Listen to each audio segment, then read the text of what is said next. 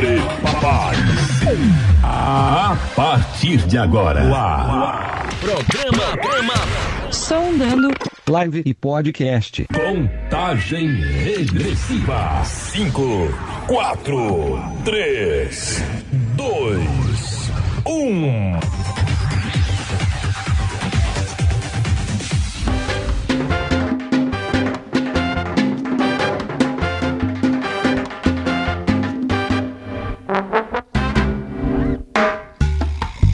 Começando mais um Sondando aqui, estamos com ele. Meu Deus, minhas mãos tremem, porque eu sou muito fã desse cara, me influencia demais.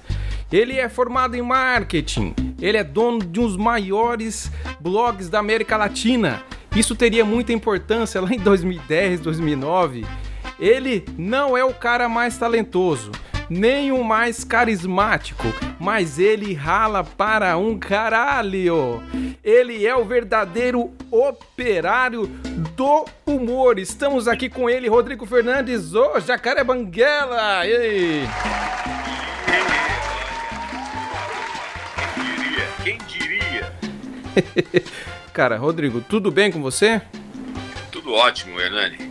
Pô, maravilha. Primeiro, muito obrigado por ter aceito o convite aqui desse humilde canalzinho de baixista. Que isso. Maior prazer estar aqui, pô. E, pô, primeiro, fala pra você que eu sou muito fã seu e você é um cara que me inspira muito. Por quê? Porque eu sou aqui do Mato Grosso do Sul, vizinho do estado que você saiu, né, que é o Mato Grosso, e Sim. toda essa é toda essa tudo isso que você conquistou é uma coisa que eu prezo muito porque você é um cara que já conquistou coisa pra caramba, já fez muita coisa e sempre faz questão de lembrar, pô, eu sou um cara que saiu lá do Mato Grosso e tem toda essa história e eu me vejo muito, tudo por, por ser um estado vizinho, por ser um cara que eu gosto muito de comédia e eu vejo que a gente tem muita coisa em comum. E... Somos artistas, cara. É, Nós dois somos artistas. De, É de, de- de mídias diferentes, mas somos artistas. Pois é. E, cara, pr- primeiro, pra quem não, um maluco que não te conhece, né? Eu, eu já até te falei, esse aqui é um canal de, de baixista e eu te convidei, queria te convidar. O pessoal do meu canal deve falar, "Ei, o Hernani é meio doido, tá convidando, convidando um cara, um influencer que não tem, não toca baixo, não tem nada a ver com música. Você que imagina, ele tem muito a ver com música. E eu sei disso porque eu sou fã e eu queria muito trazer esse papo aqui com você. Mas fala pra, pra, pra mim e pra quem não te conhece, como é que foi, cara, essa sua saída lá do Mato Grosso pra chegar? Você tá em Chicago, você é o meu convidado mais longe que eu já conversei até hoje. Cara, primeiro, obrigado pelo convite, de verdade. Maior prazer estar aqui, bater um papo sobre música, uma coisa que eu gosto pra caramba. Tento, tento não tirar da minha vida, tento não me afastar da música nunca, porque estudos comprovam o, o poder positivista da música na vida das pessoas. Ouvir música, cantar, mesmo que cante mal, cantar no chuveiro, acompanhar é, é, letra de música e aprender letra de música ajuda na memorização. Enfim, um milhão de benefícios que a música traz pro, pro ser humano padrão, e eu acho que eu sou esse ser humano padrão. É, e, e- e por isso, obrigado pelo convite. Mas, cara, sair do Mato Grosso e, pra che- chegar aqui em Chicago, o caminho foi longo, mas tudo, tudo, tudo, absolutamente tudo que eu tenho feito na minha vida até agora é diretamente relacionado tudo que aconteceu no Mato Grosso enquanto eu morava lá. Eu nasci em Cuiabá, é a capital, e eu fui, eu tinha, devia ter 7 ou 8 anos de idade quando minha família se mudou para Sinop, no interior do Mato Grosso.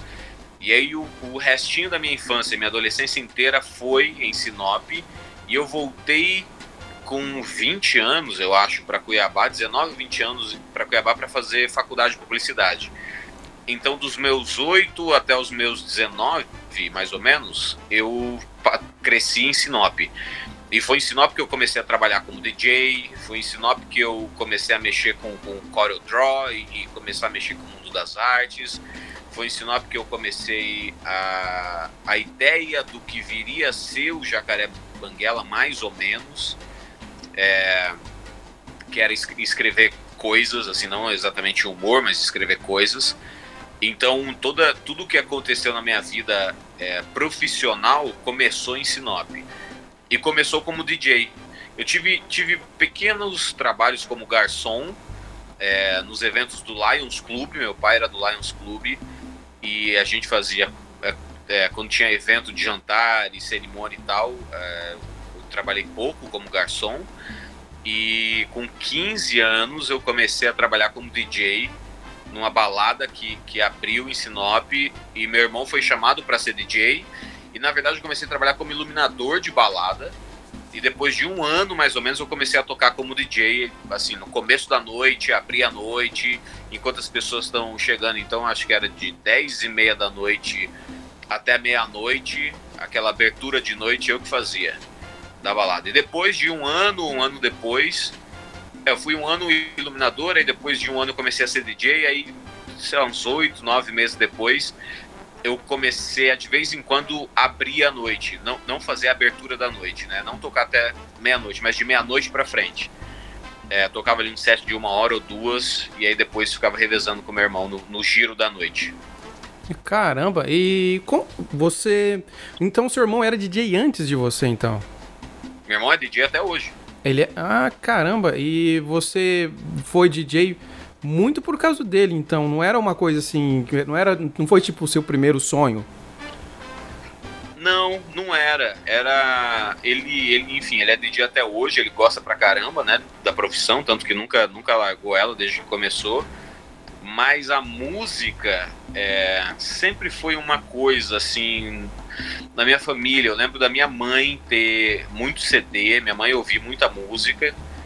É, e muita, muito, muito do que eu ouvi, é, muito do que eu ouvi a minha mãe escutando, é muito do que formou meu gosto musical também. Minha mãe é, eu fui conhecer Legião Urbana, que louco, eu fui conhecer Legião Urbana muito tempo depois. Na minha cabeça, Renato Russo era um cantor italiano que minha mãe tinha um CD. Você nem pensou que ele fosse da Rússia, pelo menos, né? Que era o mais óbvio. Não, para mim era um cantor italiano. Era um cantor italiano porque minha mãe tinha um CD do Renato Russo cantando músicas em italiano. E ele tinha. Uh, e, e, eu achava, caramba, um baita tenor, né? A vozona pesada do Renato Russo cantando italiano. E depois de muito tempo, quando eu fui descobrir Legião Urbana na, na adolescência, que acho que é quando a gente descobre Legião Urbana na vida, na adolescência, que as letras começam a fazer sentido, encaixar com a nossa vida eu vi que era o mesmo cara. O cara, o Renato Russo, ele tinha uma banda e eu lembro que eu fui perguntar pra minha mãe. Minha mãe riu pra caramba e ela falou: Não, ele é o cara da banda de rock. Por acaso, anos depois, ele fez um CD italiano. Ah. Eu falei: Ah, tá bom. E minha mãe ouvia muito Elton John também. E eu conhecia, eu fui conhecer Elton John quando eu fui no cinema assistir Rei Leão, em 1994. Caramba. Assisti Rei Leão adorei Rei Leão, chorei tal. Foi o, o, primeiro filme que eu assisti no cinema foi Rei Leão. É, e aí minha mãe falou, não, é do Elton John, esse cara aqui. Aí botou o CD e mostrou as outras músicas. Eu falei, caramba, esse cara. Caramba, esse cara deve ser um cantor muito famoso, né? Porque ele fez um filme da Disney. Será? Será que ele é cara, Eu acho que esse cara desse cara é bom, ele fez um filme da Disney. cara, e tem, sempre tem esse negócio, né? Que DJ não é músico, DJ não faz parte da música. Fala não pra é.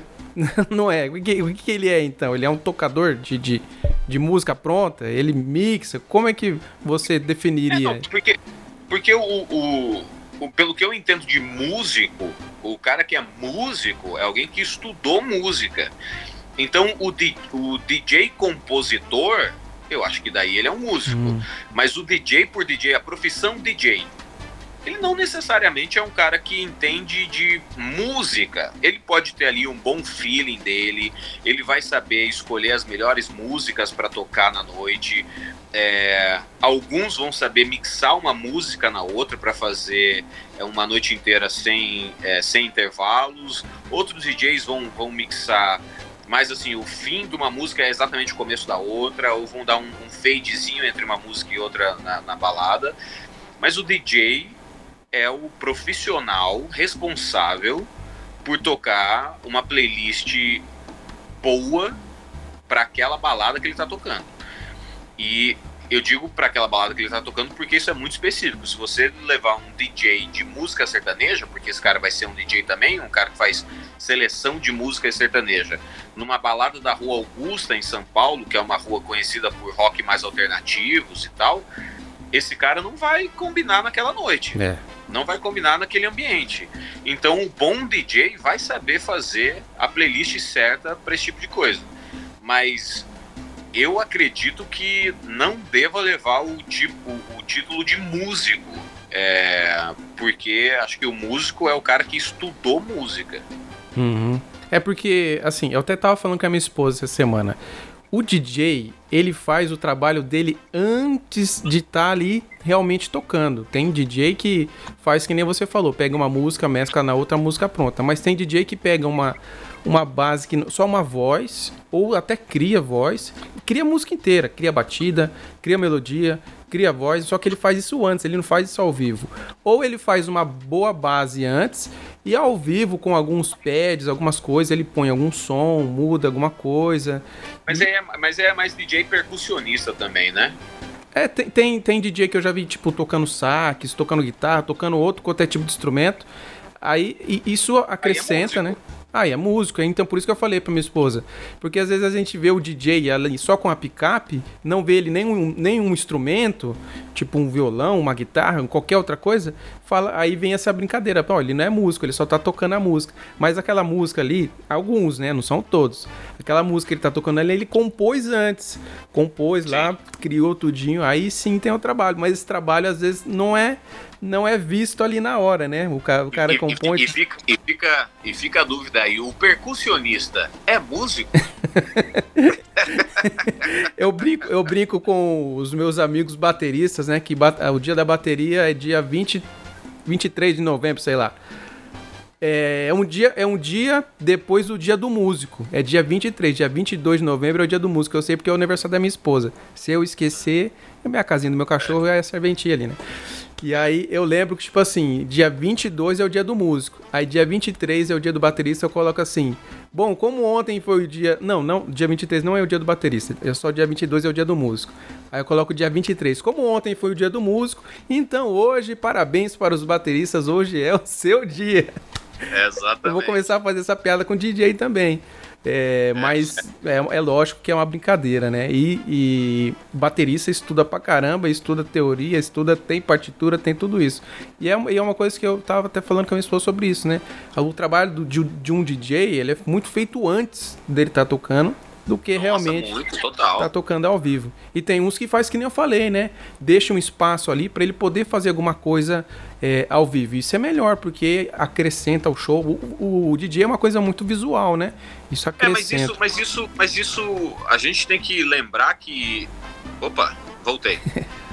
É, mas a gente tem que lembrar também que isso é um acessório do que o DJ pode fazer. É, assim como um músico necessariamente precisa ser um multi-instrumentista? Não, mas se ele quiser ser, ele pode ser. O cara que toca violão vai ser um excelente cara tocando sax? Não necessariamente. São, são habilidades diferentes, mas ele, ele pode saber as duas coisas. Então, o DJ é o cara que vai ou tocar o vinil, ou a fita cassete, ou no pendrive, ou no computador, o que quer que seja. Ele, essencialmente, é o cara que vai animar a pista da balada. E seja qual balada for, seja um, um, clube noturno, seja o barzinho, seja o casamento, seja o que for.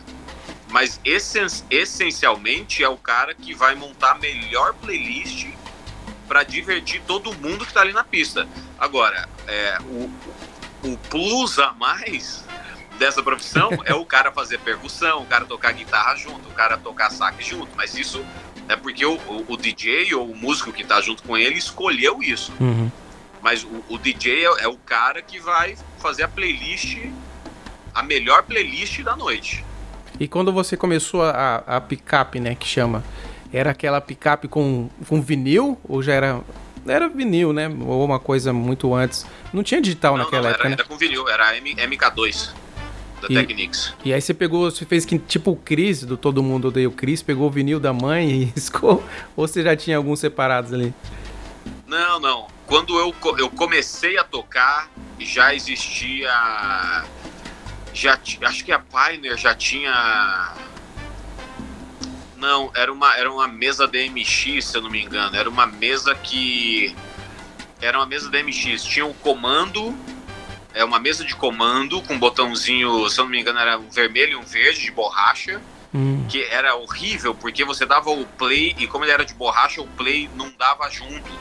O play Ah. tinha um, um segundo de atraso no play. A borracha Então afundava, aí não chegava no, no- na parte. É, é- é, eu, eu lembro que você tinha que dar o play e já é, segurar no, no pitch shift, ah, no- no mais do pitch shift. uhum. Então você dava o play e já corria com a música. Aí você vinha voltando, ele tinha um, um jogzinho, um sliderzinho de, de, de pitch. é, mas era, era tinha esse tinha esse essa mesa DMX, eu acho que era DMX que chamava, não sei se era DMX, mas enfim, tinha essa mesa é, com dois CDs e a gente tinha que colocar um travesseiro embaixo porque vibrava. A gente colocou, a gente colocava uma um, um granito, era um granito em cima da mesa, um, um travesseiro e esse DMX. Não. Aí tempos e, e tinha um, um- e tinha uma MK2 que a gente tocava no vinil também, algumas músicas no vinil. É, depois de um tempo, o dono da balada comprou uma, uma Pioneer é, CDJ 500. E aí o CDJ 500 também não tinha anti-choque. Era um quadradão gigante que abria uma, uma tampinha no meio, assim. E também não tinha anti-choque, então era a mesma coisa. Era um, era, e tinha um CDJ 500. Eu lembro, a gente começou com um CDJ 500, então eu tinha a possibilidade de tocar no CD é, por vez. Aí ele comprou um 100, um 100S. Aí tinha um, um 500 que vibrava e pulava e o 100S que não vibrava. O CDJ 100S foi o primeiro que surgiu que não vibrava. E aí, caramba, a gente. Aí depois ele comprou outro 100S e a gente ficou por muito tempo com dois CDJ 100S. Era incrível. Depois ele comprou o 400, eu acho que daí ele pulou o 200. Foi pro 400, que daí acho que o 400 já, já tinha pendrive. É, mas demorou Hum. muito, assim. É, Era vinil, é, vinil e CD.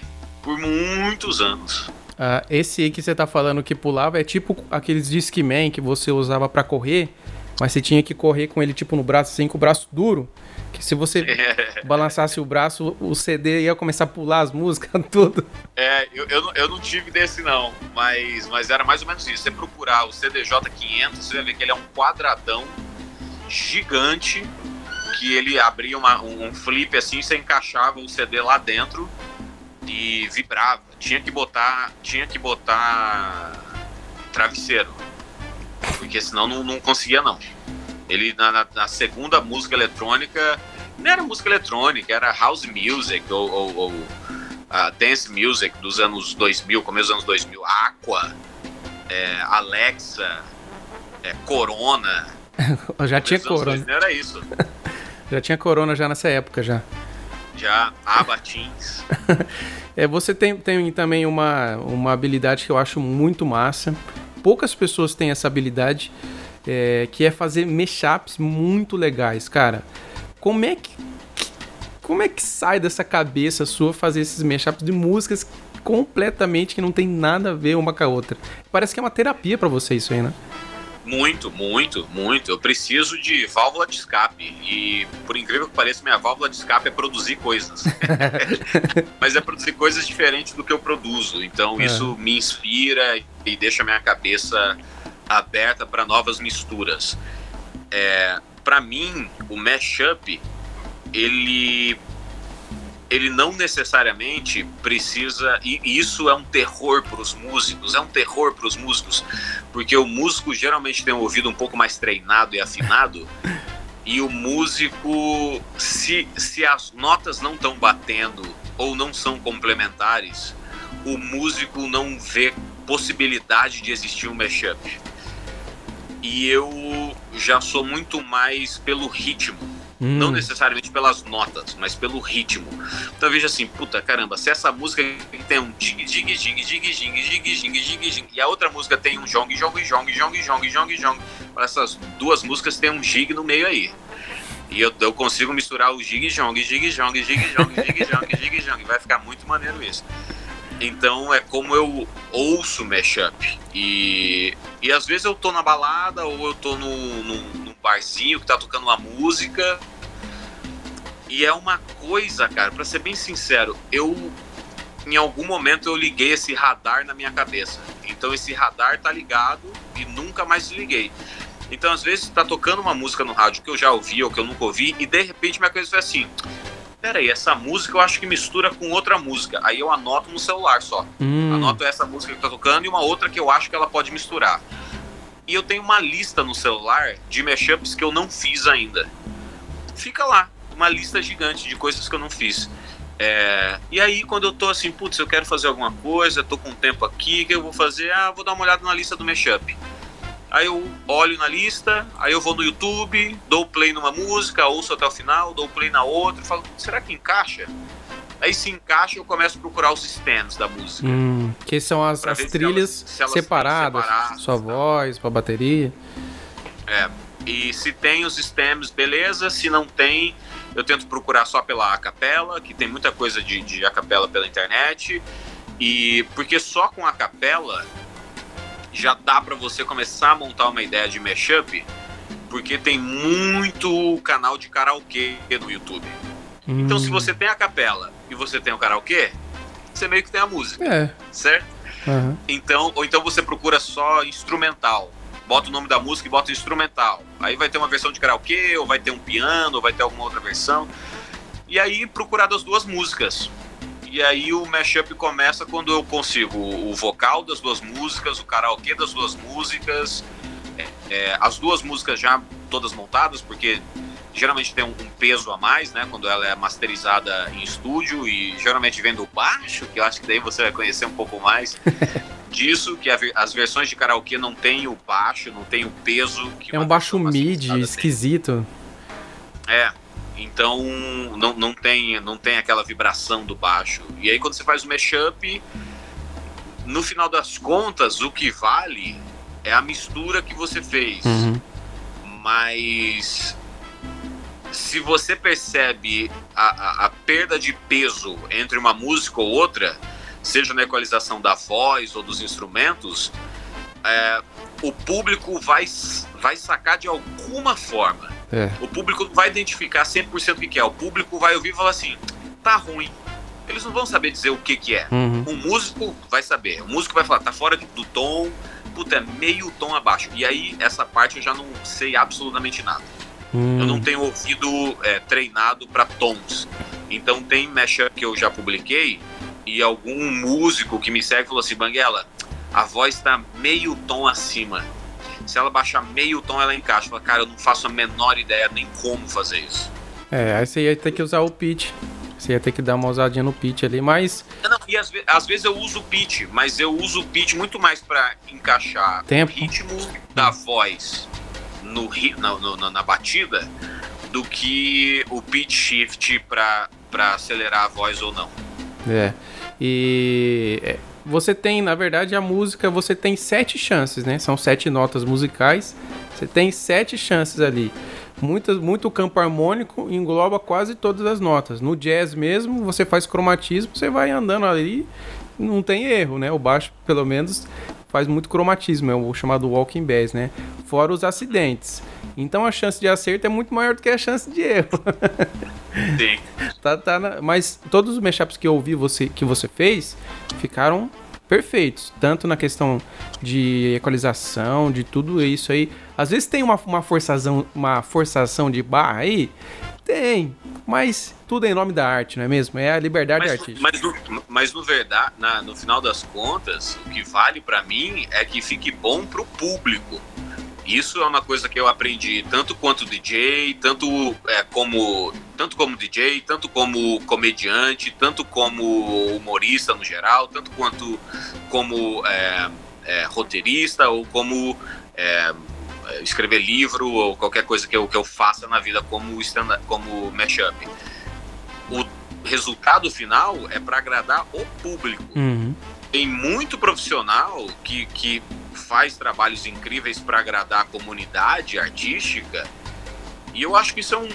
Eu vejo como erro. É um nicho E do seu falando- público. O que eu tô falando é só minha opinião, não é nada, não é nada é, sólido que as pessoas vão falar assim, você está errado. Tudo Polêmica. bem. Polêmico. Tudo bem, é só uma. A minha opinião é: o nosso trabalho é para o público. Então, é, o mashup vai dar uma forçada no ouvido do músico, isso vai ser uma coisa aí totalmente inaceitável. O público percebe a forçação? Não percebe. Se tiver muito bem feito, o público não percebe.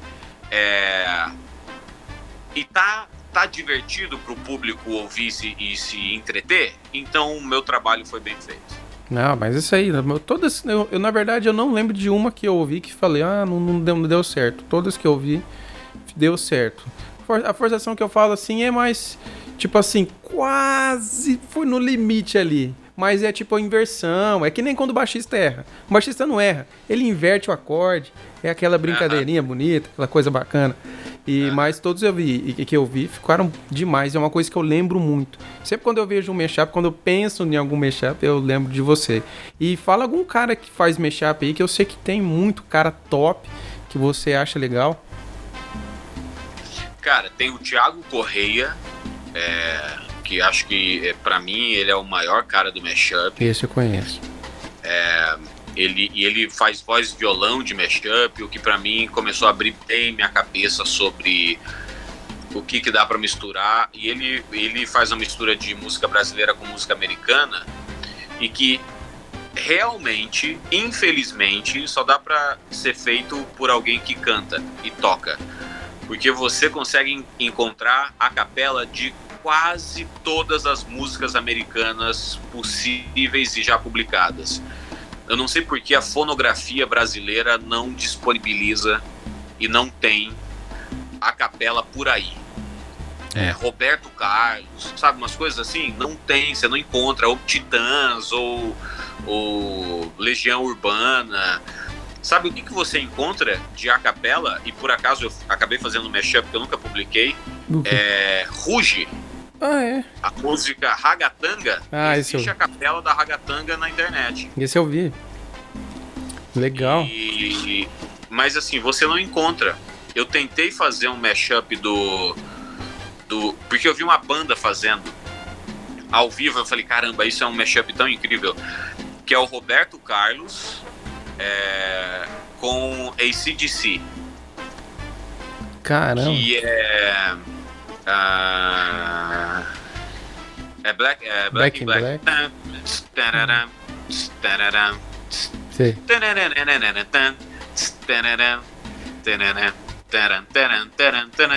Tanta gente se esqueceu que a verdade não mudou.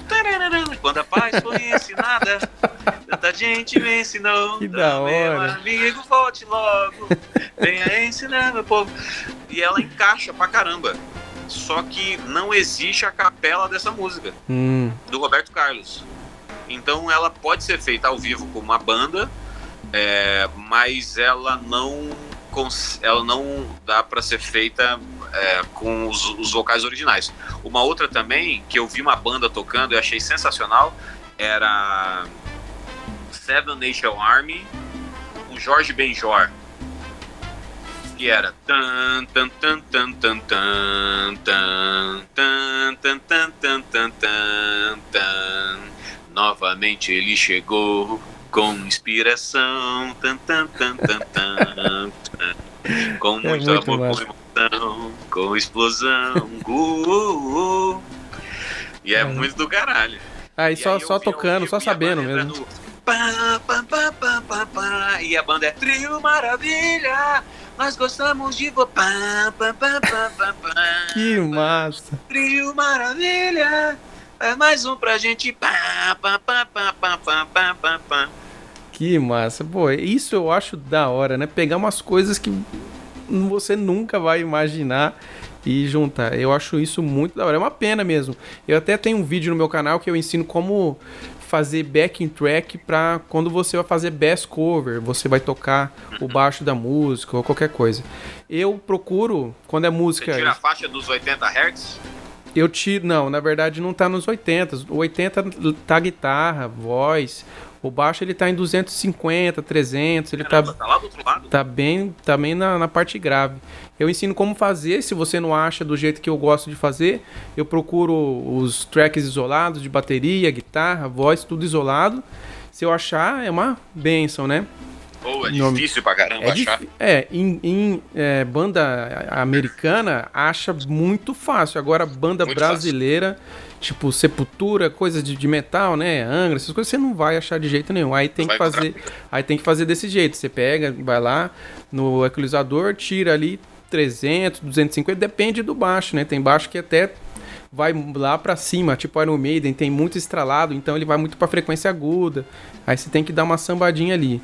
Mas é, tem realmente essa dificuldade de achar essas tracks.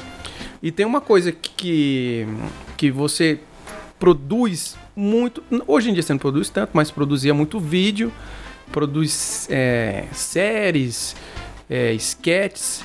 E uma coisa que eu. É, programas até.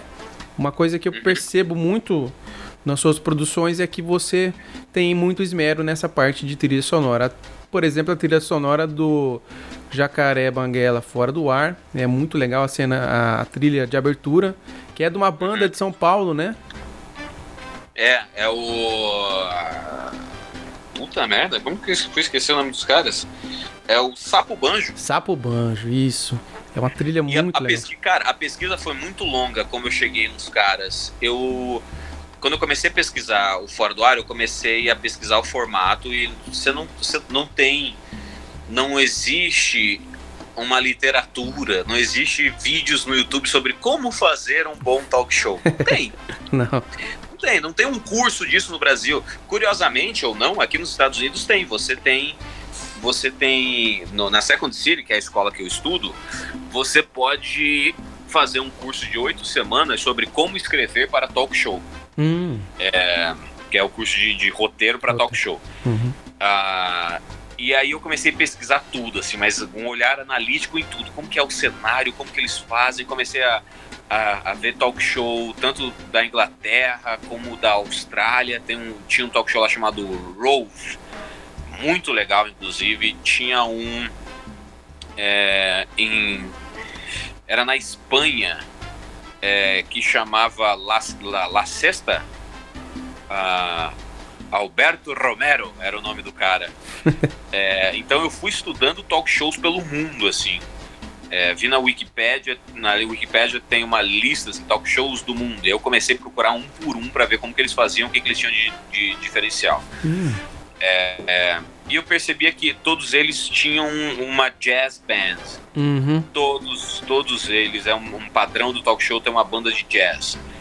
E o Danilo já estava começando a fazer o Agora é Tarde com uma banda de rock. E eu falei assim, puta, acho, achei maneira, maneiríssima a ideia de ser uma banda de rock ao invés de ser uma banda de jazz. Aham.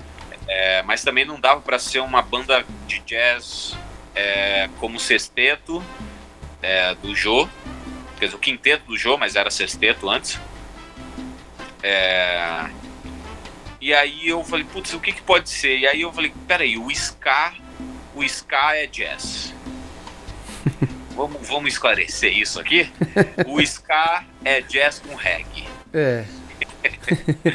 O ska é um jazz com reggae. E aí vem o Skank no- né, nessa onda, vem um, um monte de banda de surf music. E eu falei, tá bom, o ska. Como que eu vou achar uma banda de surf music em São Paulo? vai ser difícil. Vai ser alguém do Guarujá, vai ser alguém de Praia Grande. Como É. que eu vou encontrar essa banda de surf music em São Paulo? Que eu, acho, que eu achava que tinha essa pegada é, de jazz, mas mais brasileiro, assim, é um jazz apimentado, né? O Sky é um jazz apimentado. E aí eu caí na Orquestra Brasileira de Música Jamaicana, a OBMJ. E eles têm a música do, do Guarani em, em ska. Hum, falam em Brasília é hora de ska.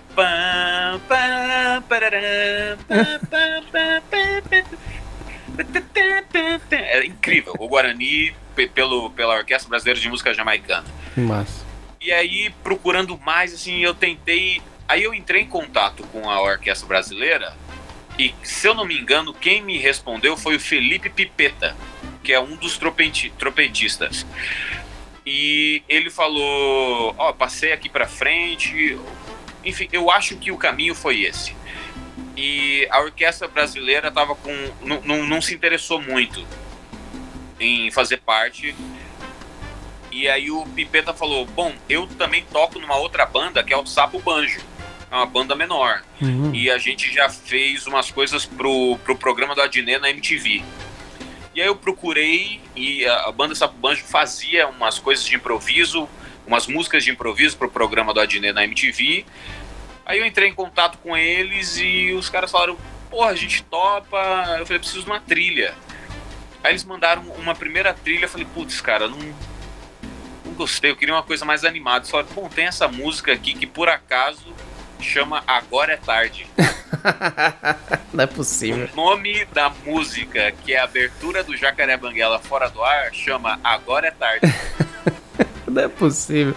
e aí, quando eles mandaram, eu falei: caralho, é sensacional. E aí, toda a vinheta de abertura foi filmada baseada na música.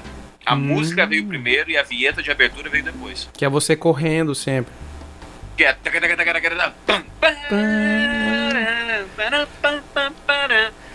Então eu falava, caramba, isso é muito. Eu consigo ver isso como música de abertura. Sim. Que ele tem uma preparação da bateria antes. E quando começa, começa. É. É, e, e- e- e a virada da música é muito boa também, que ela é mais lá na frente e eu editei ela pro começo. Então ela começa com. Uhum. Aí você volta. Ah, entendi. Uhum. E aí eu falei, caramba, isso dá muito. E a música é boa pra caramba, cara. De, vou te falar, de vez em quando eu ouço ela. Muito boa Do mesmo. nada. Você falou Não que, dos. eu, não que eu boto a música, não que eu boto o fora do ar pra ouvir. Eu ouço só a Só a música. música. Você falou do- de uns tipos de jazz aí. Eu tenho várias trilhas que eu uso aqui no meu programa. Uma delas é um jazz meio latino, que é.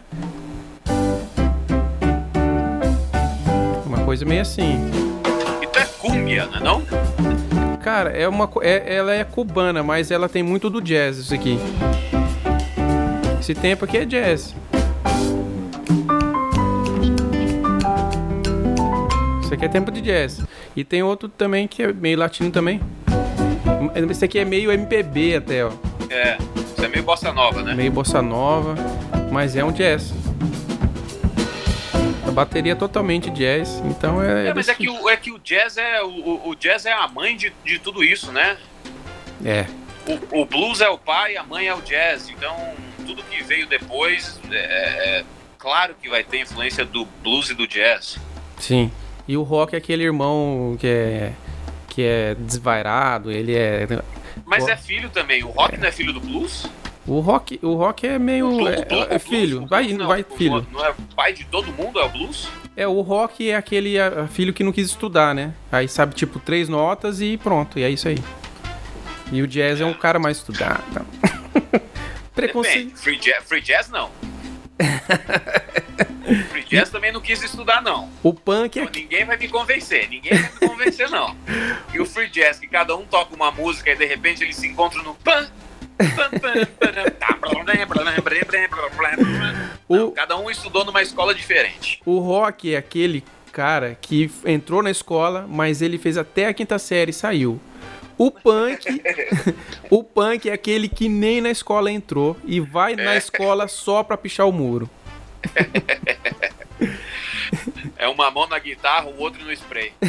E o metal progressivo é ele é o, é o rock tentando voltar lá pro jazz pra poder é, ou, ou se não o, o rock progressivo na verdade é aquele cara que entrou na faculdade, fez tudo e quer mostrar tudo que aprendeu na faculdade. Então são mil notas no espaço que caberia duas só, que seria muito melhor.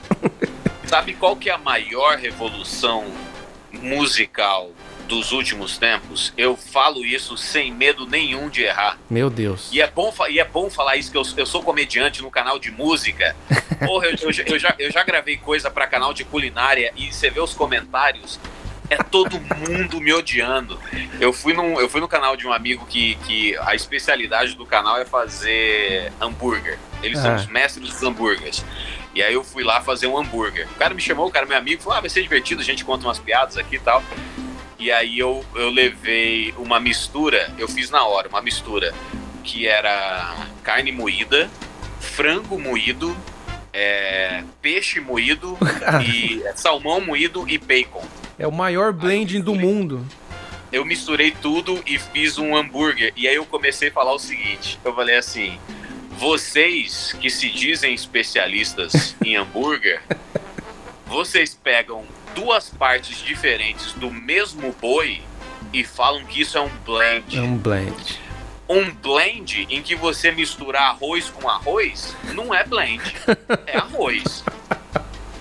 Então você misturar carne de boi com carne de boi, não, vocês não vão me convencer que é blend. Agora, misturar carne de boi com carne de frango e bacon, aí é blend. E Aí você peixe. misturou, aí você misturou carnes. e aí, cara, você vê nos comentários as pessoas extremamente putas da vida. Quem que é esse imbecil que não sabe de nada? Ai, Então ai. vou falar aqui nesse canal de músicos qual é a maior revolução musical dos últimos tempos. Qual? Você sabe qual é, Hernani Júnior? Eu, eu não tenho a mínima ideia. Me esclareça, pelo amor de Deus. É o brega funk. Brega funk, maior revolução. Você nunca ouviu brega funk? Já ouvi. Eu... Pablo Vittar. É, brega funk, né? É a aquela batida do Pablo Vittar é o brega funk. Porque o brega funk é uma mistura de duas coisas extremamente brasileiras.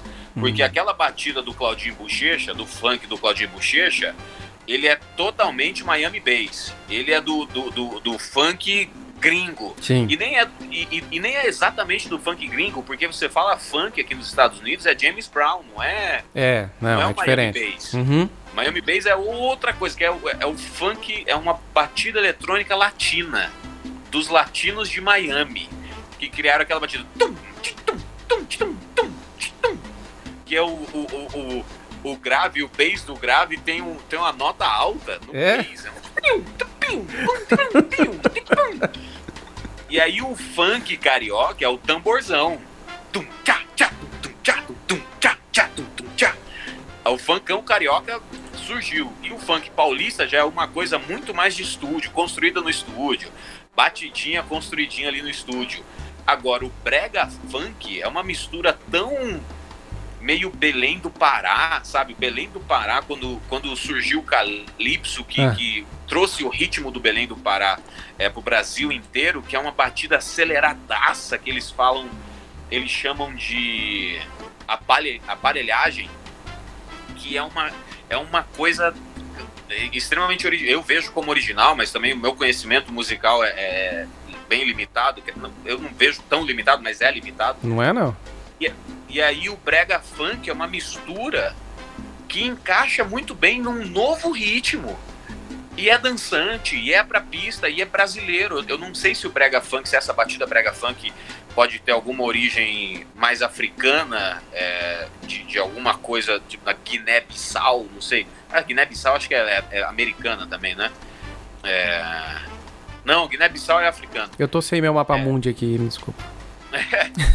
É, não, é, eu, eu acho que é africano, ou é, ou é sul-americano, enfim. É, mas eu não sei se tem alguma influência é, latino-africana, mas a- o brega funk é uma coisa que, que eu vejo como muito brasileiro. É uma mistura de duas coisas. O, o brega é muito brasileiro. Em Cuba eu ouvi muita música batidinha como brega também.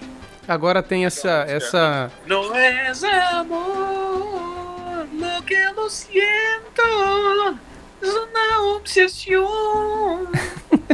Agora tem essa batida nova.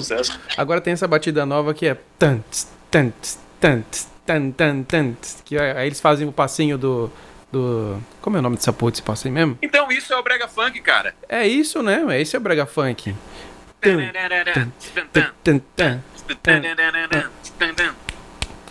É isso aí mesmo. E uma coisa... É, é, musicalmente falando, uma coisa que entrega o som do calypso é apenas uma coisa que a bateria faz, que ela repete uma caixa. Ela faz tum. Essa repetição aqui na caixa, pá pá pá pá. No, no outro estilo fica Entendi. tum, pá, tum, tá, tum. E ele repete a caixa e aí transforma no som do calypso. Você pode perceber que tem uma repetição de caixa ali na bateria que entrega o som. Isso aí é tudo e é bom pra caramba, que é, é esse. É, por aí mesmo. Viu a batida brega funk aqui?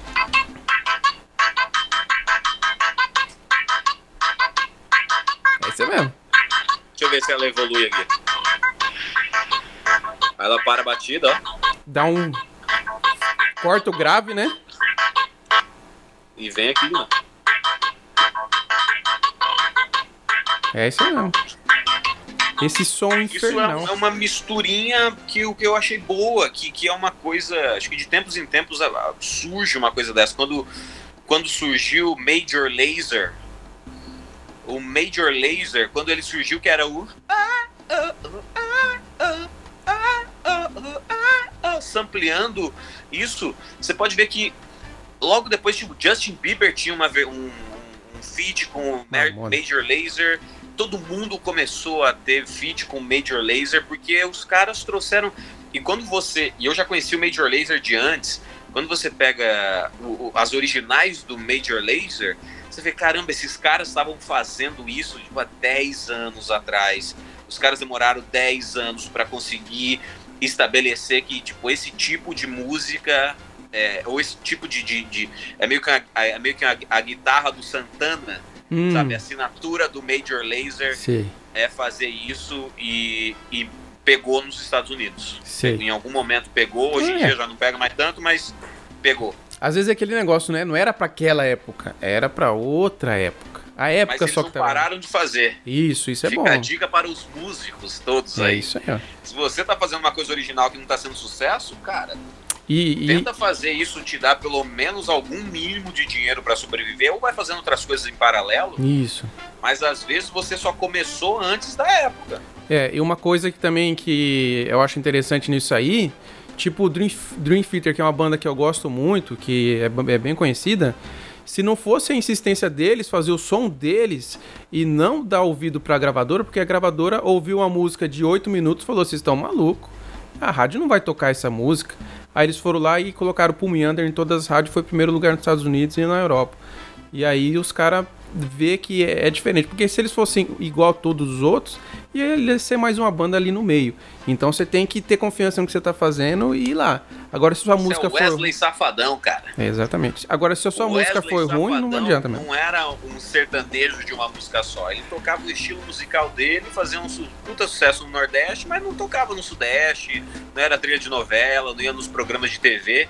Quanto tempo demorou pra alguém cansar, quer dizer, pra alguém, pra todo mundo cansar do sertanejo? Fala assim, meu Deus do céu, qual que é a alternativa que se tem? Então, ó, tem esse cara aqui do Nordeste, ó, parece que ele sabe fazer bem. E aí, de repente, plau, Wesley Safadão. Mesmo o Michel Teló, que era do, do grupo Tradição, Isso. quanto tempo aí do, do, do, do- Mato Grosso do Sul, né? Isso. Os caras são do Mato Grosso do Sul. Sim, Campo Grande aqui. Eu lembro muito do grupo Tradição. Tradição! É muito bom, é muito bom. Era incrível o grupo Tradição. Muito, de repente, Michel Teló. E a galera ficou assim: se o Michel Teló acha que vai conseguir só porque o Justin Timberlake saiu do N5 e deu certo. O, o, Caramba, o, que o Michel comparação. Teló vai conseguir. Não, pera aí, ô Rodrigo, pera aí. Que comparação é essa? O Timberlake com... O Michel Teló é o Justin Timberlake do Brasil. É, o... O, o Michel Teló é o Roberto Carlos brasileiro. Como diz o Igor mas o Guimarães. Roberto, o Roberto Carlos não fazia parte de uma banda. Quer dizer, fazia, mas quando ele era adolescente. Como diz o Igor- Guimarães, né? Ele é o Roberto Carlos brasileiro. É, exatamente. Cara, vamos. Cara, o papo tá bom demais. Vamos pra segunda parte aqui, que eu quero Bora. falar mais coisas atuais sobre você que você tá fazendo aí. E falar uma coisa legal que você também está pra fazer e tá buscando meios aí. Vamos lá. Você está ouvindo? Sondando Live e Podcast.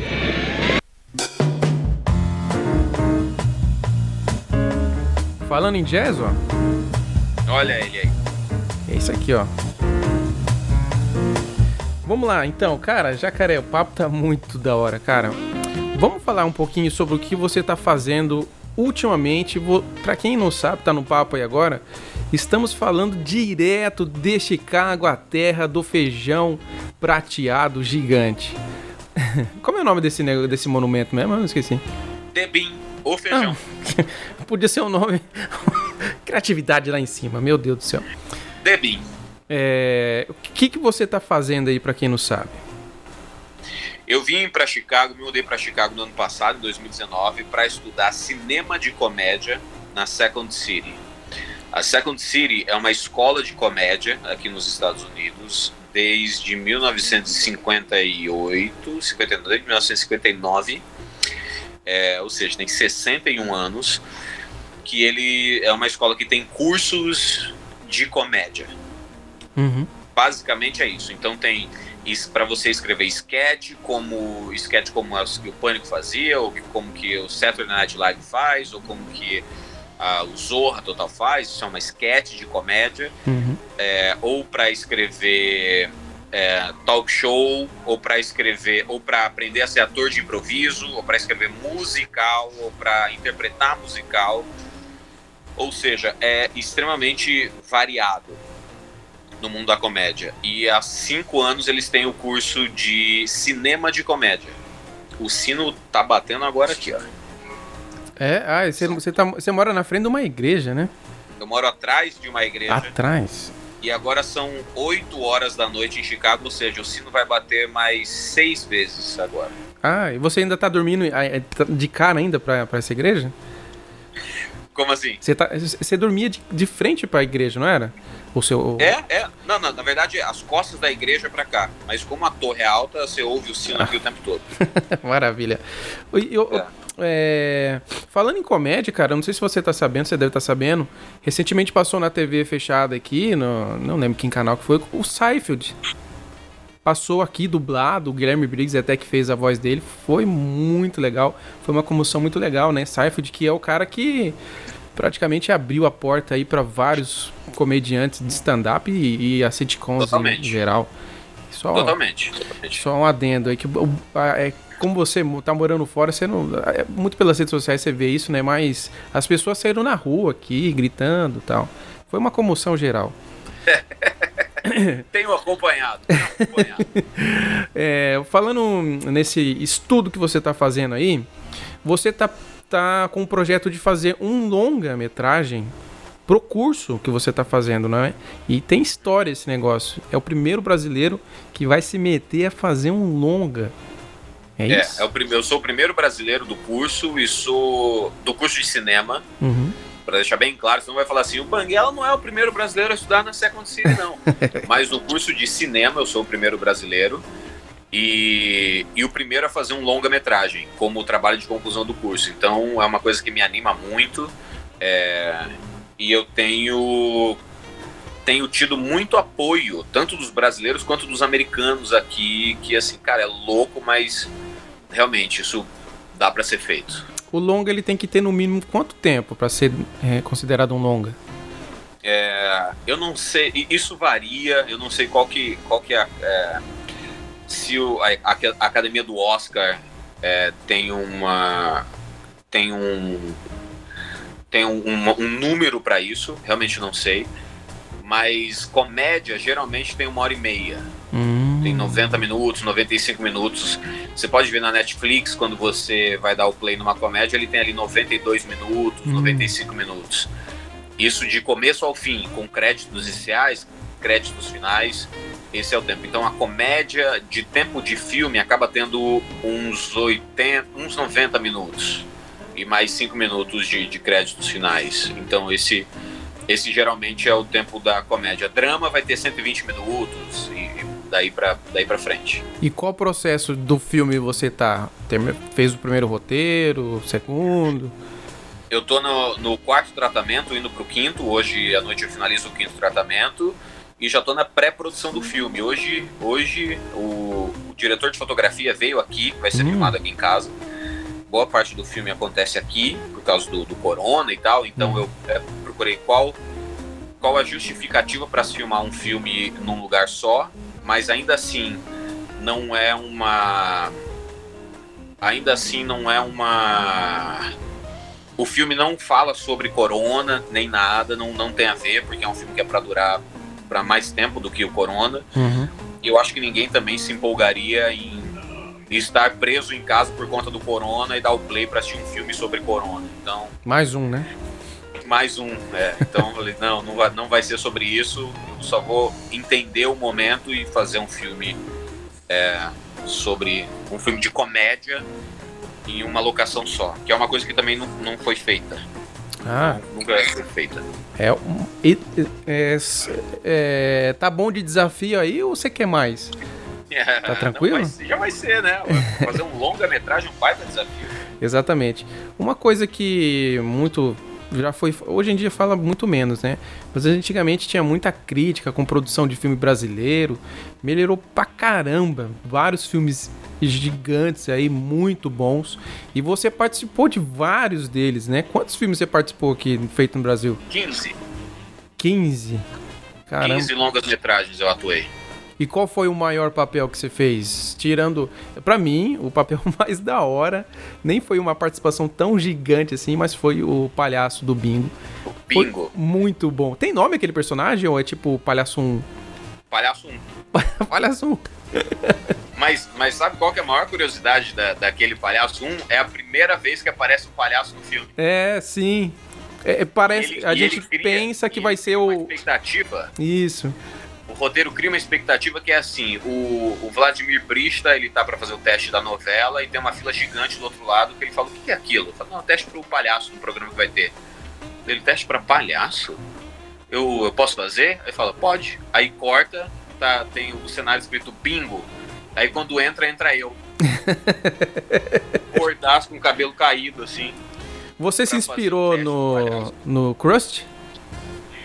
Na verdade, é, ele, eu acho que eles se basearam em fotos históricas é, disso, de como foi é, o teste do Bozo americano.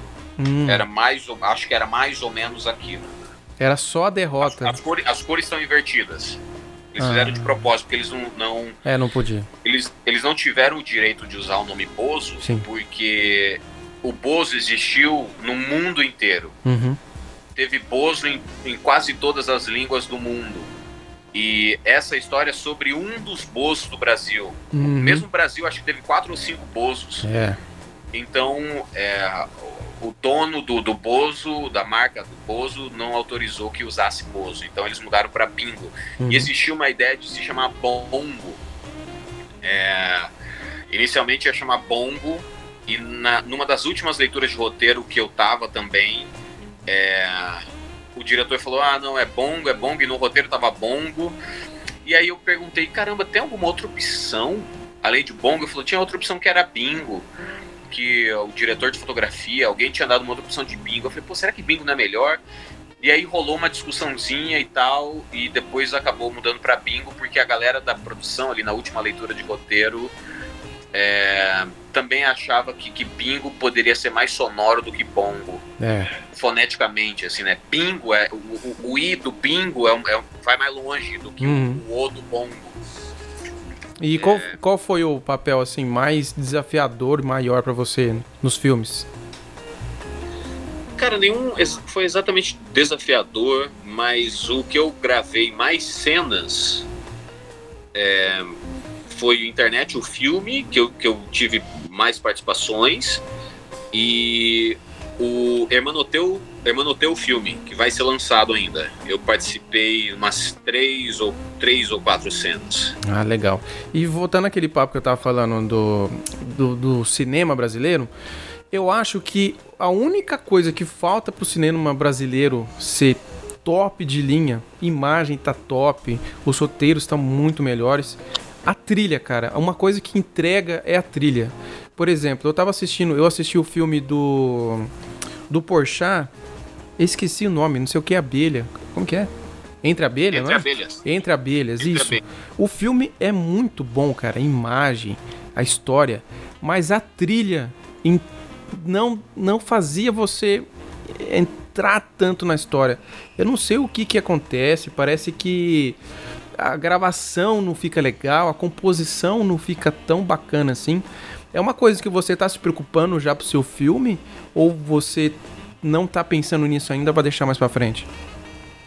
Ah, quem vai fazer a captação de áudio é um brasileiro que mora aqui em Chicago e ele trabalha num estúdio de composição de, de trilhas. Uhum. Então eu, eu confio muito nele, que, que, que o áudio vai estar limpo na captação, enfim, ele vai prezar pela qualidade desse áudio. E quem vai fazer a trilha sonora original, o score do filme, Uhum. é o André Moraes. O André Moraes, ele é o cara que fez o, o score para Lisbela e o Prisioneiro. É, foi indicado, inclusive, ao Grammy pela música, pela versão que ele fez do Caetano Veloso cantando E agora Hum. que faço eu da vida sem você? É, então ele que vai fazer a trilha original e sugerir algumas trilhas. É, o problema é o custo disso, Uhum. né? O, é, ter, botar trilha sonora no- nos filmes, isso custa muito. Tem uma cena. Tem, um, uma, tem uma cena do filme que eu adoraria ter help do, dos Beatles. Mas assim, esse é Aí- só um sonho. É um sonho distante, é só um sonho distante. É difícil. Mas seria incrível ter. é, Mas eu acho que, que, o, que o. Eu acho não, eu tenho certeza que o André vai fazer uma coisa muito alto nível para esse filme. Porque eu, como eu tava conversando com o André, e na verdade eu, eu tava falando sobre outra coisa com o André, ele falou, cara, tô, eu vi que você vai fazer um filme e tal. Eu falei, é, vou fazer e tal. Porque eu já atuei em três filmes do André Hum. atuei no. É, porra, eu, eu só lembro o nome alternativo, que era é, A Estrada do Diabo. Entrando numa roubada, foi o primeiro filme dele que eu participei. Depois participei de Não Se Aceitam Devoluções. E no último chamado Compro Likes, que ainda não foi lançado. É, e eu tava conversando com ele sobre outra coisa. Ele falou: Eu vi que você vai fazer um filme e tal. Eu falei: Exatamente, eu vou fazer. Ele falou, e aí ele falou: Se você não me deixar fazer a trilha sonora original, eu vou ficar muito puto contigo. eu falei: Então, então tá bom. Não seja por isso. Não seja por isso. Pode, pode fazer, por favor. Mas uma coisa, é isso que eu, que eu imagino, que eu percebo. Eu não sei se é o timbre que normalmente usam, não acaba não. Não, não- às vezes não te entrega. Quando é filme que é mais é, caricato, tipo, tem música nordestina, tem alguma coisa, aí fica bem mais simples, mais fácil, porque é uma coisa que realmente dominamos ali. Mas é, a, a- trilha é muito importante pra esse tipo de coisa. Que nem tem um filme do Adam Sandler que ele é o pai. Pô, esqueci o nome do filme. Mas é um. Paizão? Não, Que ele é pai do moleque que adota, que ele adota o moleque? não, não é esse, não é esse. Esse é o bem famosão. É do Adam Sandler. É do Adam Sandler. É o do Adam Sandler. É, é bem recente. Tem é, na Netflix. Putz, eu não vou lembrar o nome. Mas ele já é. Já é, já é, um, é um pai de um- uma família, já tem tipo três filhos, é uma, é uma confusão danada. E eu percebi que o filme inteiro não tem uma trilha sonora. As únicas trilhas, músicas que você ouve, são músicas que tá tocando na rádio, música que tá tocando no fundo, etc e tal. E isso faz o filme perder muito. Muita gente achou o filme ruim. É, imagino porque faltou esse negócio, né? Mas eu percebi a ideia do filme. Ele não queria que tivesse realmente trilha. Ele queria que o filme e as trilhas que aparecessem fossem coisas. A música tocando no rádio, um carro passa tocando a música, alguma coisa do tipo assim. Não necessariamente casaria com a cena, mas isso faz muita, é, muita falta mesmo. E é uma coisa que eu percebi que eu acho que pra mim é a única coisa que realmente falta pro, pro cinema brasileiro melhorar e muito, assim. Hoje é uma coisa que muita gente até não, às vezes, dá muita atenção, talvez, é, leigamente falando, né? Mas é uma coisa que para mim, assim, é tipo 40% do filme. Ele te faz entrar na, na, na história ou te faz sair da história completamente. É, no meu filme tem algumas, tem algumas coisas que eu já escrevi é, a cena pensando na trilha, porque é, eu tava pensando, beleza, o filme vai ter trilha, eu preciso de ter algumas montagens, né, alguns clipezinhos para contar uma parte da história de uma maneira mais rápida. E, e pesquisando sobre isso, eu é, acabei encontrando que óperas são músicas de direito livre. Sim. Certo? De uso uhum. livre. Uhum. A luz ficou forte aqui demais. Sem luz tá bom. É. é são, são músicas de, de direito de uso livre. Uhum. Então tem, tem uma cena do filme que ela vai ser em câmera lenta e vai tocar Ode to Joy, do uhum. Beethoven. Uhum. É... E em alguma outra, em algum outro momento tem uma outra ópera que vai tocar. É... Porque eu não preciso pagar para tocar essas músicas. E são músicas boas. são músicas conhecidas. E são boas também, né? Que vai casar. E são tá. boas. É, então algumas músicas vão ser originais feitas pelo André Moraes, outras vão ser é, música clássica e é basicamente isso que vai ter de música no, no filme. E para você fazer o filme, você tá, você tá fazendo tipo um crowdfunding, né? É alguma coisa isso, assim do tipo? Vaquinha. É, eu vou deixar o link na descrição, mas pode mandar um recado aí para quem estiver te ouvindo ou te assistindo. Boa. É, a vaquinha funciona da seguinte maneira: você contribui com 33 reais é o mínimo, porque 3 reais é o, é o custo da plataforma, né? Então 30 reais é o que chega para mim. É, e aqui nos Estados Unidos, no momento que a gente está agora, o dólar está 5,50, o dólar turismo, que é a conversão. É, mas o meu, o meu pensamento é. Eu comecei a, fa a fazer a vaquinha, o dólar estava em 6 reais. Então a ideia é juntar 66 mil reais, que vai dar um, mais ou menos 10 mil dólares, ou, ou, ou 12 mil, ou 9 mil, enfim. vai depender do, do, quanto o real e o dólar estarão no momento de, de capturar esse, esse dinheiro. Uhum. Mas é um filme de baixíssimo orçamento. Esse, esse valor de 10 mil dólares é como fazer um filme com 10 mil reais. A conta é realmente essa. É, e, e eu acredito na possibilidade de fazer isso acontecer. Eu acredito muito mais porque nunca foi feito e na minha cabeça, desde sempre, o que eu penso é se algo não foi feito, não significa que é impossível, significa que só não foi feito. E sendo o primeiro brasileiro a estudar nesse curso, eu fico assim, vou deixar um carimbo aqui e esse carimbo é, não é exatamente do Rodrigo Fernandes, porque eu acredito que quando os professores citarem isso para as próximas turmas que virão no curso, é, não, não, na minha cabeça não faz sentido eles falarem assim, ah, então, o Rodrigo Fernandes fez um longa-metragem. Eu acho que a, a, mensagem que eles vão fazer é: teve um brasileiro que fez um longa-metragem. E isso para mim é, é, maior do que, do que o meu ego. Eu, eu entendo que o meu ego me ajuda muito no, no, no meio artístico, mas nesse caso é, é uma coisa é, muito mais sobre ser um brasileiro, chegar nos Estados Unidos, ralar para um cacete e, e ir embora deixando, um, um deixando um, uma coisa.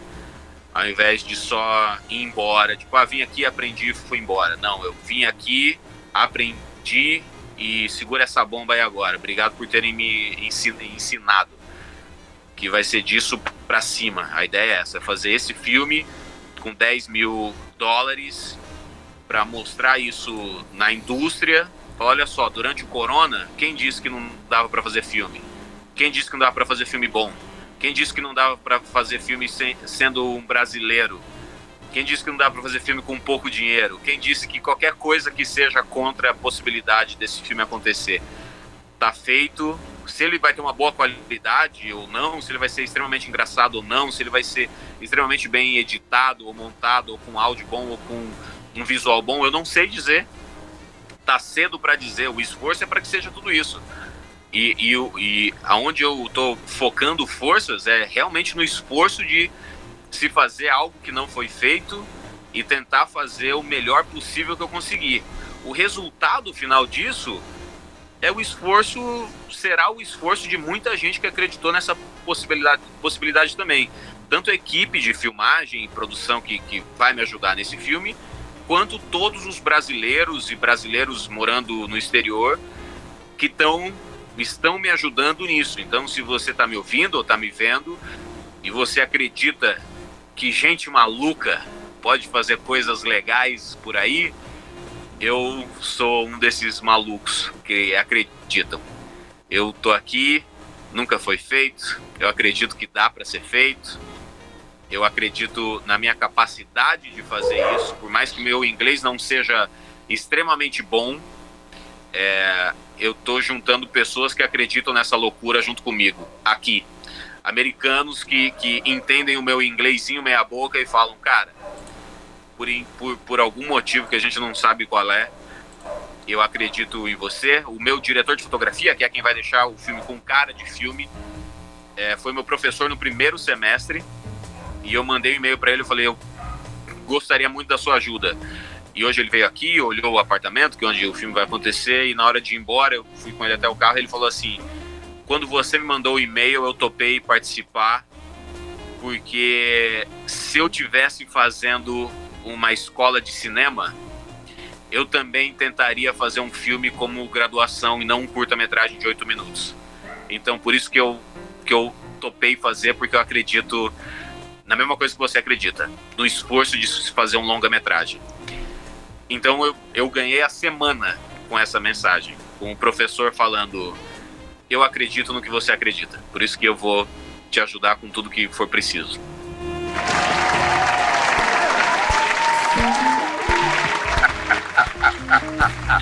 Mais uma. Eu gosto é da galhofa. Eu gosto é da galhofa. Eu estou aqui com os olhos rasos d'água. Mas que caramba, hein? Sensacional. Ô, ô, Jacaré, vou te falar, cara, eu te acompanho há muito tempo e eu torço muito por você, mano. Muito, muito. Às vezes eu, eu acompanho as coisas. É, isso deve ser várias pessoas acontece isso. Eu vou acompanhando suas coisas, parece que eu tô do seu lado. Parece que as coisas vão acontecendo com você, tá acontecendo comigo também. Vai me dando nervoso, eu fico alegre, fico contente, eu choro. Eu. Mano, é, eu, tô, eu me sinto realizado por você, que nem eu te disse, eu sou um cara aqui do Mato Grosso do Sul, com, com, consegui conquistar muita coisa aqui mesmo, mas você é um cara que realiza muita coisa por nós brasileiros, por nós do interior, por nós criadores de conteúdo. Então, cara, toda a sorte do mundo e mete ficha aí. E eu vou deixar o link aqui. Você, por favor, hein? Vai e, e ajude aí. Até tem um cara aqui no, no, no chat aqui, o Biquer, ele falou que ele vai pagar o boleto amanhã, Banguela. Ele vai pagar amanhã o boleto, não vai deixar. E, e, se você for na lotérica, vá de máscara, viu, senhor Biqueri? Para não pegar o coronavírus e não morrer antes de assistir o, o filme do Banguela. Não, mas ele pode pagar. Pode é, pagar. Pode pagar. sem máscara. Paga primeiro. Se Isso. vai pegar o corona e morrer, aí já não é problema meu, mas paga. É. Paga. Se você tiver morrer, vai, ser, vai ter problema? Só se você não tiver pago. Se você tiver pago, vai não tem. Vai receber o link no e-mail de qualquer maneira. Vai receber o link com o filme no e-mail. Aí se você vai assistir ou não, aí já não é comigo. Alguém vai assistir. assim, assim que você entregar o, o, o filme pra graduação, você pode publicar ele? Pode publicar antes? Tem alguma regra? Eu vou mandar. Não, não tem muitas regras, não. Porque, na verdade, não existem regras quando eu tô fazendo uma coisa que nunca foi feita. Uh. Essa, essa é a coisa boa de você fazer algo que não foi feito. Não existem regras para isso. Então, a regra do curso é para fazer um curta de, 8, de até 8 minutos. É o que o curso pede. Eu estou fazendo um curto, um longa-metragem de 85, 90 minutos. Então não existe regra para isso. Só que para eu poder fazer esse filme, eu abri o, a vaquinha, abri o Kickstarter, uhum. a vaquinha, uhum. a benfeitoria. Então, é, todo mundo que colaborar com a menor taxa que tem, a menor taxa que tem lá é 33 reais. Quem colaborar com 33 reais vai receber uma cópia do filme com legenda em português. Hum. É isso que a pessoa vai receber. É, a partir da segunda cota, que são 66 reais, a pessoa já entra para a lista dos meus melhores amigos no Instagram, onde eu já estou publicando é, coisas dos bastidores do filme. Hum. É, e assim por diante. E assim vai até a cota de 3 mil reais, que é quando o seu nome é citado no filme. Entendi. Sei, eu e vi lá. Uma pessoa já comprou. Uma pessoa já comprou essa cota. Aí, ó. Eu vi lá essa cota. Inclusive, é assim, teve o guitarrista do Megadeth, que é o Kiko Loureiro, é um brasileiro.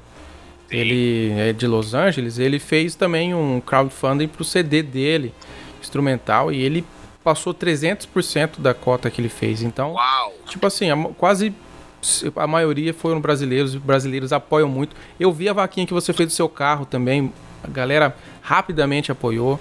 Então. É, mas aí, mas aí, pô, para ganhar um carro, aí a galera apoia rapidão mesmo. Pro filme tá um pouco devagarinho, mas tá indo, tá indo, eu tô Não. A gente, a gente tá fazendo. É, a linha de crescimento da vaquinha do filme está sendo acima da média do comum das vaquinhas daquele site. É, eu vi Eles lá. Tem um gráfico que mostra qual é a média de evolução. As pessoas que estão apoiando o meu filme estão fazendo a, a régua subir. Ou seja, até mesmo na, fazendo a vaquinha, a gente já está subindo a média das coisas, cara. Isso para mim é muito legal. O brasileiro é muito, é muito isso que, que eu, eu, sinto até falta aqui nos Estados Unidos, que é, que é esse calor, assim, esse essa coisa brasileira do tipo vamos nesta, é do, do eu sou brasileiro, não desisto nunca. Isso realmente é uma coisa brasileira, assim. Os americanos entendem que ao longo do tempo você vai construir alguma coisa. E brasileiro já é um pouco mais desesperado, já, é, já é assim, peraí, isso aqui nunca foi feito, eu vou fazer. Isso, por que, que não pode fazer isso aqui? O brasileiro é mais é, questionador, é mais tem mais energia. Não sei se é porque a gente é criado nessa cultura que é mais efervescente. E eu não estou nem dizendo sobre o Brasil de agora, estou dizendo a cultura brasileira, assim, do, do axé, do carnaval, do, do agente alegria pura, sabe? O brasileiro é, tem, tem um tem um tempero e, e o americano não, não tem isso. Então eu só sinto pena por eles não terem, porque a gente tem e a gente vai conquistar tudo isso aí. A gente vai conquistar esse mundão aí, todo mundo pode. Você aí no Mato Grosso do Sul, o que eu digo para você é algo que estava na minha cabeça de maneira inconsciente, depois de muitos anos se tornou consciente que é eu não escolhi onde eu nasci. Não fui eu que escolhi onde eu nasci. Adoro Mato Grosso. Onde eu vou, eu digo que eu sou de Cuiabá, no Mato Grosso. Eu sou do Midwest brasileiro, mas eu não escolhi nascer no Mato Grosso. Ou seja, eu sou um cidadão do mundo. Eu pertenço a qualquer lugar que eu quiser nesse planeta. Eu nasci no Mato Grosso porque eu, era o lugar melhor para os meus pais estarem quando eu nasci.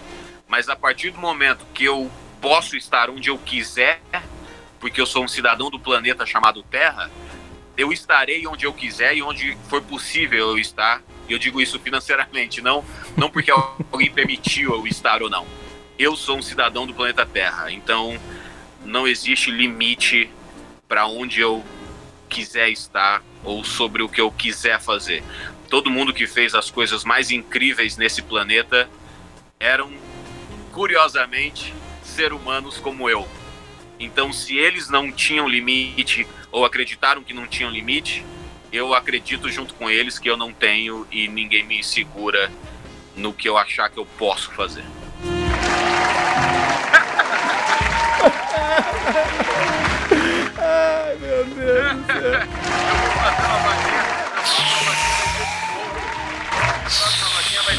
Jacaré Banguela Coach. Eu vou começar a ganhar dinheiro de otário, porque otário paga pra coach, né? Eu, eu, eu, falo as coisas de graça, mas tem gente que paga. E paga caro, então eu vou, vou virar coach, cara. Eu só quis fazer uma piada visual. Você falou que a régua subiu, eu tinha uma régua perto de mim, então tá aqui a piada visual. Só, só uma dor. A régua subindo. Piada tipo Zorra Total. Isso aí. Vamos pro terceiro bloquinho, só pra terminar. Quero fazer o jogo do Eu Já com você. E eu vou te explicar, você vai entender.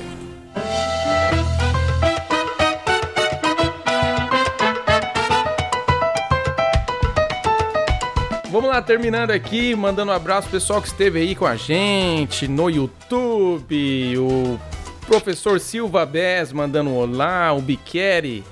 Falou, achei a live do Banguela. A live é minha, tá? Ele é meu convidado. O que, que é isso? Não tá o nome dele aqui? Tá meu nome É. aqui, ó. Na verdade, tá o nome dos dois, na verdade. É. Hernani, não é assim um puta do nome, mas é o nome que tá lá. Muito obrigado, tá, seu Rodrigo Fernandes. É, falando, ó, o Biqueri falou que, mano, brasileirinho fazendo história é o que esperamos do nosso operário do humor. Isso pegou, né, Banguela? Pegou, pegou. E ele falou pra você não se preocupar que ele vai pagar, tá? E não sei se ele vai assistir, né? Tomara que esteja de máscara. Eu também, na verdade, não tô nem ligando. Ele falou que é sacanagem. 3 mil conto aí ele não vai conseguir pagar mesmo. E aí não vai pra Mas fazer é, também, a última se- parte. se ele pagasse, ia me complicar muito. Como que eu boto um americano pra falar biqueri no filme? Aí, pô, que bom, hein? Eu até agradeço nesse caso. Obrigado por você não, não conseguir pagar a cota alta, porque daí você ia me ferrar no roteiro. Pra falar seu nome já. Biqueri. É, eles já, eles já enrolam tudo pra falar seu nome, né? Quase tem um AVC, né? Exatamente, Rodrigo. Rodrigo. Vamos fazer o joguinho do Eu Já aqui. É o seguinte. Eu Já. Até é um- peguei um copo com água aqui já. É. Na- é, esse, esse não, não- é, é só levantar a mão, é uma coisa mais, mais simples. Você Eu vou beber. água, eu sou raiz. Tá bom, então. Eu tenho água aqui ainda? Tenho. É, então vamos lá, eu já, você já sabe como é que funciona, eu falo alguma coisa, eu já bebe água, ou levanta a mão, ou Aham. dá um grito. Não, dá um grito não, que não quero. Tá vamos lá, eu já. Eu já me arrependi de uma piada. Não, eu não. Ah, às vezes tem aquela piadinha fora de. Hum, não, não deu. Não. Continua, continua sendo piada. É. É, Então vou cuspir de volta. Eu já perdi um avião porque eu sou burro.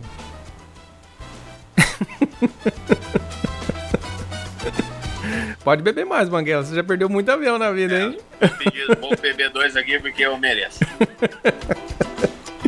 Caraca, Banguela, como você consegue perder tanto avião na vida, mano? Vou te ensinar. Não se prenda a horários. Você coloca o despertador e, tipo, continua dormindo ou é uma coisa assim, é. é... Cara, eu sempre acho que vai dar tempo, mas aí eu fiz a mesma coisa que a malha da aviação no Brasil. Você pode perceber que quando passar todo o corona e as pessoas voltarem a viajar, que é o que vai ser o, o comum de novo, é, o avião sempre fala assim: chegamos é, adiantado no destino, blá blá blá blá blá. Mas não é que eles chegaram adiantado no destino. Eles mudaram o horário de decolagem e pouso. Hum, Eles calculam mais tempo de voo do que o normal. Ou seja, todos aqueles atrasos que estavam acontecendo, eles passaram a não acontecer, sabe por quê? Porque eles anteciparam o tempo. Hum, O que é genial, o que é ótimo e ninguém mais pede voo. Então o que, que eu tive que fazer? Ao invés de me antecipar em uma hora, eu passei a me an- antecipar em duas horas. hum. Então eu estou preparado para, para sair de casa para ir para o aeroporto duas horas antes de qualquer voo. Hum, você tá Porque fazendo. Eu sou um burro. É, você. Eu preciso disso. Então, o que acontece é que todos os aviões estão errados, as companhias estão todas erradas. Você é um dos poucos que chegam atrasado e você que está certo. É isso que eu tô entendendo. Não, pelo contrário, eu continuo sendo o mesmo burro de sempre. Eles é que foram inteligentíssimos de atrasar um pouco mais o tempo para não ter aquele desespero que tava tendo. Ah, entendi. Quanto você já contou, tipo assim, quantos aviões eu já perdi na vida? Já tem? Não, faço a menor ideia. É, mas continue perdendo, nos diverte muito, tá? Jamais. É um dinheiro absurdo. Vamos lá, eu já. Eu já postei um vídeo tendo certeza que ele seria um estouro, mas ele nem saiu do lugar. Vários. Eu já. Eu já postei um vídeo achando que ele não daria em nada e foi uma baita de uma surpresa que ele foi muito bem. Eu acredito em todos. Ah, tem vídeo que eu não falo assim, ah, já tem muito desse vídeo aqui e não vai rolar. E tipo, eu, aconteceu isso comigo. Tipo, tem vídeo falando sobre Direct Box, tem um milhão. Aí eu fiz, porque é uma marca que me, me apoia, me patrocina, Santo Ângelo. E eu falei, pô, vai, eu tenho que fazer, é um material legal, é um produto deles. Eu achei que não ia dar em nada. É o vídeo, é um dos vídeos mais vistos do meu canal. Porque eu fiz. É, eu, eu, eu, não, eu não me comparo muito com os outros quando eu vou produzir minhas coisas, então tudo que eu faço eu acredito muito. Porque eu... não é assim, eu quero ter mais visualizações do que fulano ou ciclano eu dou o máximo de mim, publico e fico assim, caramba, será que as pessoas vão gostar disso aqui que eu tô fazendo também? Uhum. Mas é muito mais eu e as pessoas do que eu e a comunidade youtubeira. É, isso aí eu aprendi com esse vídeo, eu aprendi tipo assim, não é porque tem vídeos sobre esse esse assunto que eu não vou fazer. Tem várias pessoas falando sobre esse assunto, mas não eu falando. O meu público é. quer ouvir eu falando, então eu vou fazer isso é. também. Então, Aí, a partir daí, eu já não, não empreendi mais. Esses vídeos que já tem muita coisa, eu achava meio bobo eu fazer, porque já tinha muita gente falando. Mas não é bobo, pode ser o, o vídeo mais visto do seu canal e pode te dar inscritos e pode te dar dinheiro se você voltar no tempo e fizer o YouTube em 2010. Porque hoje em dia não dá muito dinheiro, você vai continuar sendo um merda. Vamos lá, eu já. Você vai continuar sendo um merda sem ter tentado ganhar dinheiro, que é pior ainda. então faça e publique, porque pelo menos você está tentando fazer algo. É. Mas se você fizer mais um discurso aqui, eu acho que vai bombar o YouTube e ele vai cair. É, tá bom. Vai, eu já, o último. Eu já tive vergonha de ser chamado de influencer e youtuber. Não, vergonha eu nunca tive, não. Eu, eu, acho que, eu acho que não é o nome adequado para o que eu faço e para nenhum de nós é, que, que faz vídeo para o YouTuber, pro YouTube. É, eu acho que a gente é produtor de conteúdo e a plataforma é o YouTube. É como se. É como chamar o, o, o cara do YouTube que está fazendo TikTok de. Ah, ele é um YouTuber TikToker. É, mas isso, mas é que isso veio lá dos blogs, né? A gente é chamado de blogueiro, uhum. porque a ferramenta era o blogger, era o blog. Então, quem tinha um blog no blog, na ferramenta blog, era o blogger. E no Brasil era chamado de blogueiro. Então, quem, tinha, quem produz para o YouTube nunca chegou, chegou a ser chamado de youtubeiro, mas virou um youtuber, assim como eram os bloggers. É, e quem faz vídeo para o YouTube era um vlogger. Uhum. É, então tudo acabou sendo isso, né? E a gente no, nos blogs a gente era chamado de os, os, formadores de opinião porque era de texto, né? Então era meio eles trouxeram do jornalismo, né? Esse título do jornalismo, assim o, o colunista do jornal Arnaldo Jabor é um formador de opinião porque ele dá a opinião dele sobre uh, os acontecimentos do dia a dia da semana e as pessoas formam opinião a partir da opinião do Arnaldo Jabor. Então, o, Arnaldo Jabor era tido como um formador de opinião. Então, como o blog era uma mídia majoritariamente escrita, a gente tinha esse título de formador de opinião.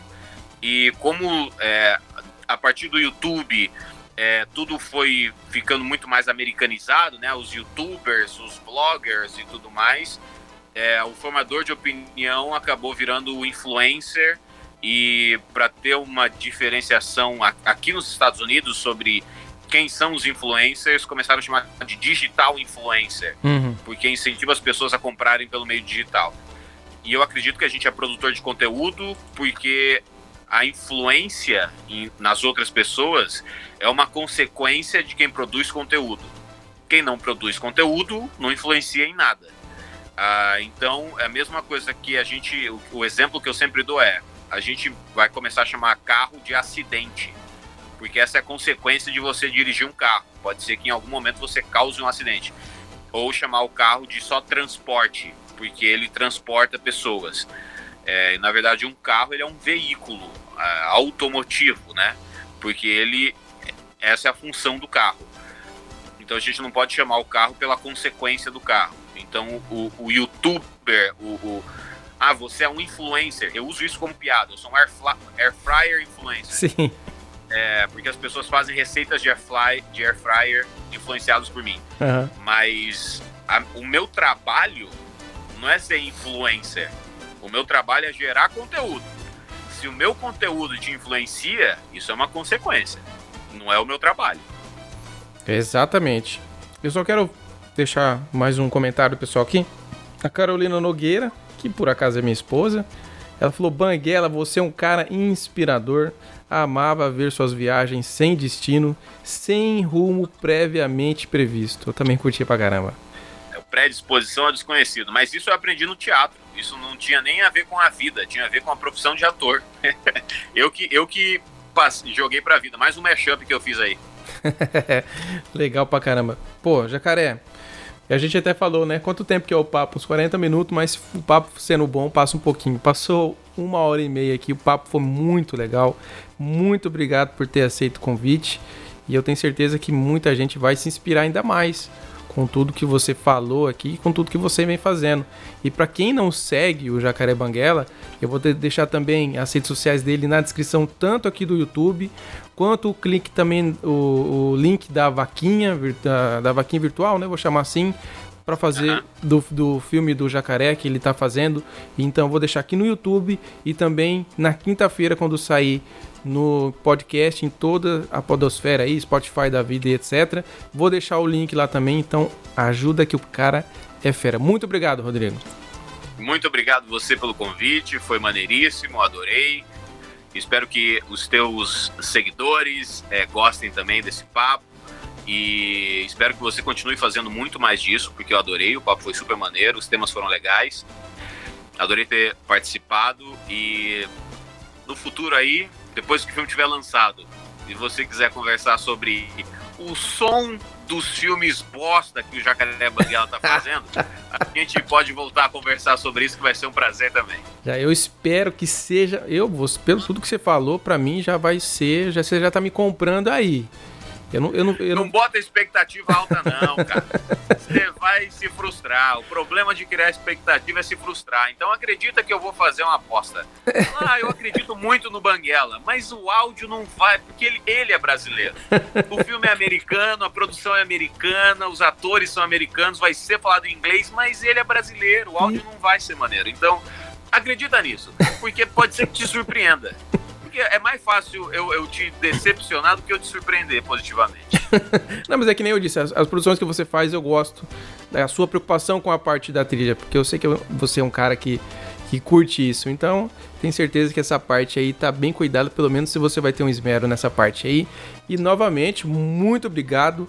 Muito obrigado a todos vocês que estiveram aqui na live, curtindo. Você que tá no Spotify aí, se você que quiser ver ao vivo aqui o Sondando toda terça-feira, 21 horas. Estamos aqui. Semana que vem vamos falar com o Clayton Farney, super baixista, um cara gigante no contrabaixo. Tem um canal do YouTube gigante também.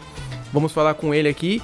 E inclusive, dia 23 é o dia do baixista, então vamos fazer uma live especial aqui para vocês. Muito obrigado novamente, Rodrigo. Muito obrigado a todos que estiveram aí com a gente. Um abraço. Até semana que vem, pessoal. Valeu. Falou. Valeu. Valeu.